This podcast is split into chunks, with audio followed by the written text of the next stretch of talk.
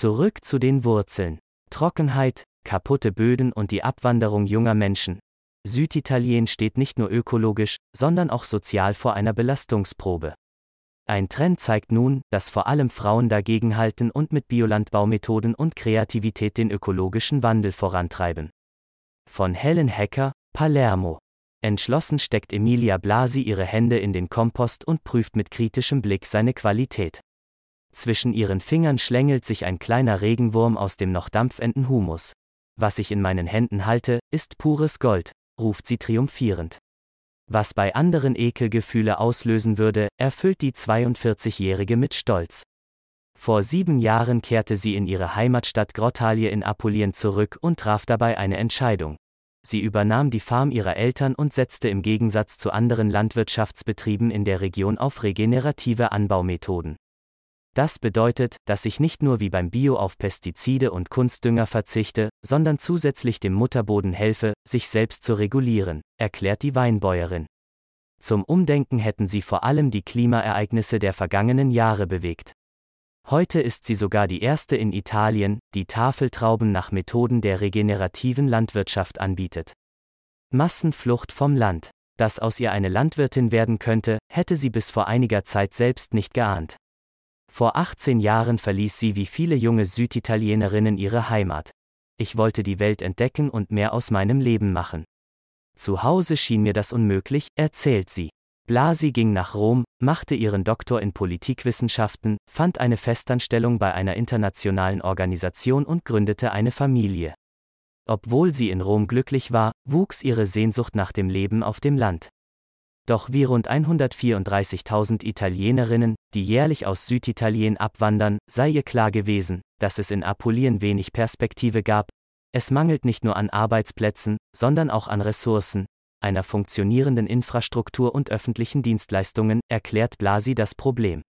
Laut dem italienischen Amt für Statistik verließ rein rechnerisch im Jahr 2020 alle 10 Minuten ein unter 30-jähriger Mensch den sogenannten Mezzogiorno.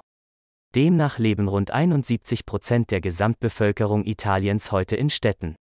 Für Blasi steht fest, die Massenflucht vom Land lässt ein Territorium, das viel bieten könnte, mehr und mehr verarmen.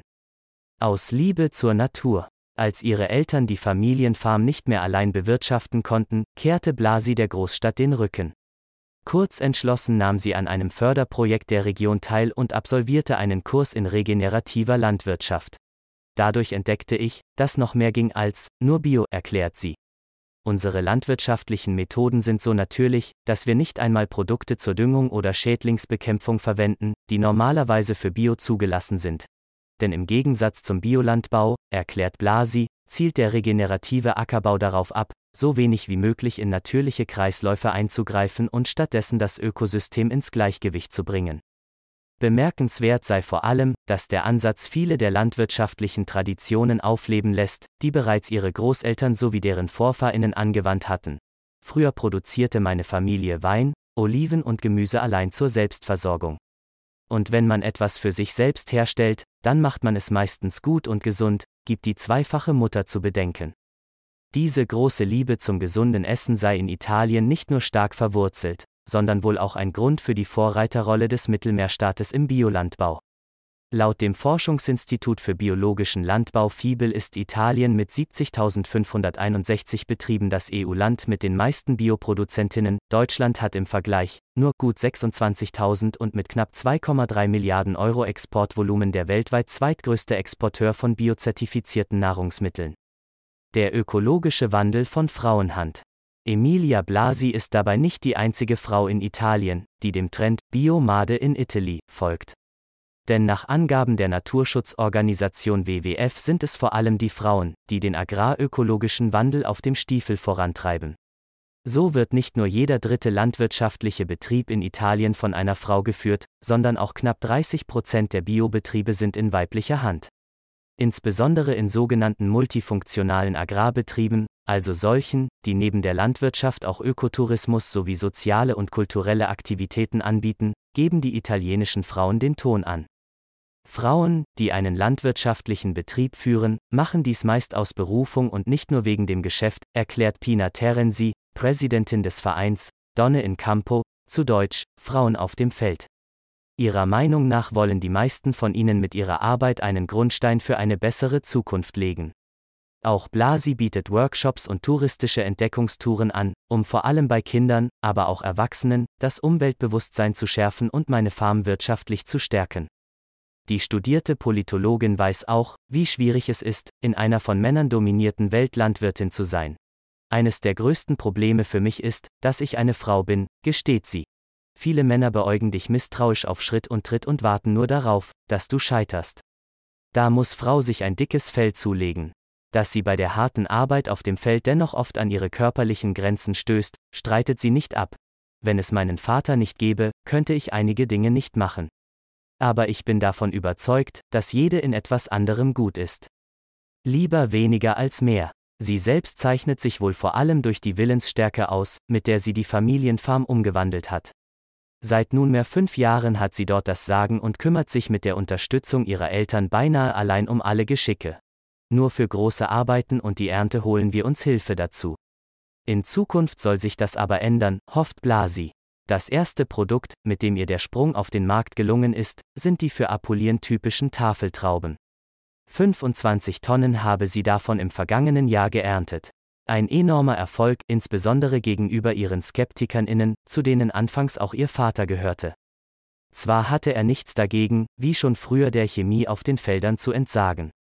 Als ich ihm aber sagte, dass wir den Boden nicht pflügen dürfen, sondern überall Kräuter sehen müssen, die er zuvor als Unkraut jätete, schaute er mich nur ungläubig an, erzählt Blasi. Heute habe er seine Meinung jedoch revidiert und würde stolz die Früchte der Arbeit ernten. Begrünung ist entscheidend, um den Boden mit Mikroorganismen zu nähren, so sein Gleichgewicht wiederherzustellen und die Verwurzelung zu fördern. Dadurch wird er vor Erosion geschützt, erklärt die Autodidaktin. Das Zauberwort heiße Biodiversität, denn Monokulturen und die maschinenbetriebene Landwirtschaft sorgten seit Jahrzehnten dafür, dass sich Böden verdichteten und schließlich unfruchtbar werden würden. Humus, ein Klimaretter? Auch eine Forschungsgruppe der Universität Basel warnt vor dem weltweiten Bodenverlust. So prognostizierte sie einen jährlichen Schwund von bis zu 28 Milliarden Tonnen bis zum Jahr 2070. Das sind zwei Drittel mehr als noch vor fünf Jahren. Vor allem klimatische Extremereignisse wie Starkregen und Trockenheit würden das Risiko erhöhen. Ernteausfälle, eine schleichende Versteppung vieler Gebiete oder verheerende Überschwemmungen seien die Folgen. Laut des Joint Research Centers der Europäischen Kommission zählt Italien mit einer Erosion von 33 Prozent der gesamten landwirtschaftlichen Nutzfläche bereits jetzt zu einem der am stärksten betroffenen Länder Europas. In dem Bericht wird deutlich, dass die Schädigung der Bodenstruktur nicht nur gravierende Auswirkungen auf die Umwelt hat, sondern auch wirtschaftliche Folgen. Mit einem jährlichen Verlust von 619 Millionen Euro der landwirtschaftlichen Produktivität zahlt der Staat schon jetzt die höchste Rechnung im europäischen Vergleich. Der Gesamtschaden der EU beläuft sich jährlich auf rund 1,25 Milliarden Euro. Doch Ackerbau muss nicht zwangsweise der Umwelt schaden, sondern kann sogar zum Klimaschützer werden. Das weiß auch Emilia Blasi. Wenn Böden nicht bearbeitet werden und sich stattdessen selbst regulieren, sind sie imstande, riesige Mengen Kohlendioxid zu speichern, die sonst unser Klima belasten würden. Voraussetzung dafür sei der konsequente Humusaufbau. Je mehr Humus ein Boden enthält, desto mehr CO2 kann klimawirksam gespeichert werden, erklärt die Bioexpertin. Die Ernährungs- und Landwirtschaftsorganisation der Vereinten Nationen, FAO, geht sogar davon aus, dass die CO2-Emissionen auf ökologisch bewirtschafteten Flächen um 48 bis 66 Prozent niedriger sind als auf konventionellen. Auch wenn ich die Rückkehr aufs Land nie bereut habe, gibt es Momente, in denen ich das Gefühl habe, auf einen Berg zu klettern und plötzlich keine Kraft mehr zu haben. Gibt Blasi zu. Ein Netzwerk für die Zukunft. Problematisch sei es vor allem, Vertriebsketten aufzubauen und Supermärkte zu finden, die bereit sind, Produkte ohne Biosiegel zu vertreiben obwohl wir sogar ökologischer als Bio sind, kommt man ohne Label nicht voran. Doch bis ein Betrieb wie wir biozertifiziert wird, kann es Jahre dauern, bedauert Blasi. Die Ernte habe aber keine Zeit, auf die Beurteilung durch EU-Richtlinien zu warten. Gäbe es mehr Betriebe in der regenerativen Landwirtschaft, dann hätten wir auch mehr Verhandlungsstärke, ist sie überzeugt. Dabei wünscht sich die Landwirtin nicht nur für die Vermarktung stärkere Netzwerke für die Zukunft. Von der Verpackung bis hin zur Logistik stehen viele Kleinbetriebe alleine da. Unterstützung muss jedoch nicht immer monetär sein. Auch der Erfahrungsaustausch oder kostenlose Trainings helfen, um sich zu strukturieren. Sie selbst schloss sich letztes Jahr mit anderen Entrepreneurinnen aus unterschiedlichen Bereichen unter der regionalen Destinationsmarke Salento delle Merch zusammen. Daraus ist die Frauenarbeitsgruppe Creo hervorgegangen, die sich unter der Leitung von Blasi um digitale Strategien für die Marke kümmert. Blasi ist überzeugt, Frau in der Landwirtschaft zu sein bedeutet heutzutage sowohl einen Traktor fahren zu können, als auch die Welt mit neuen Ideen ein Stück weit zu revolutionieren.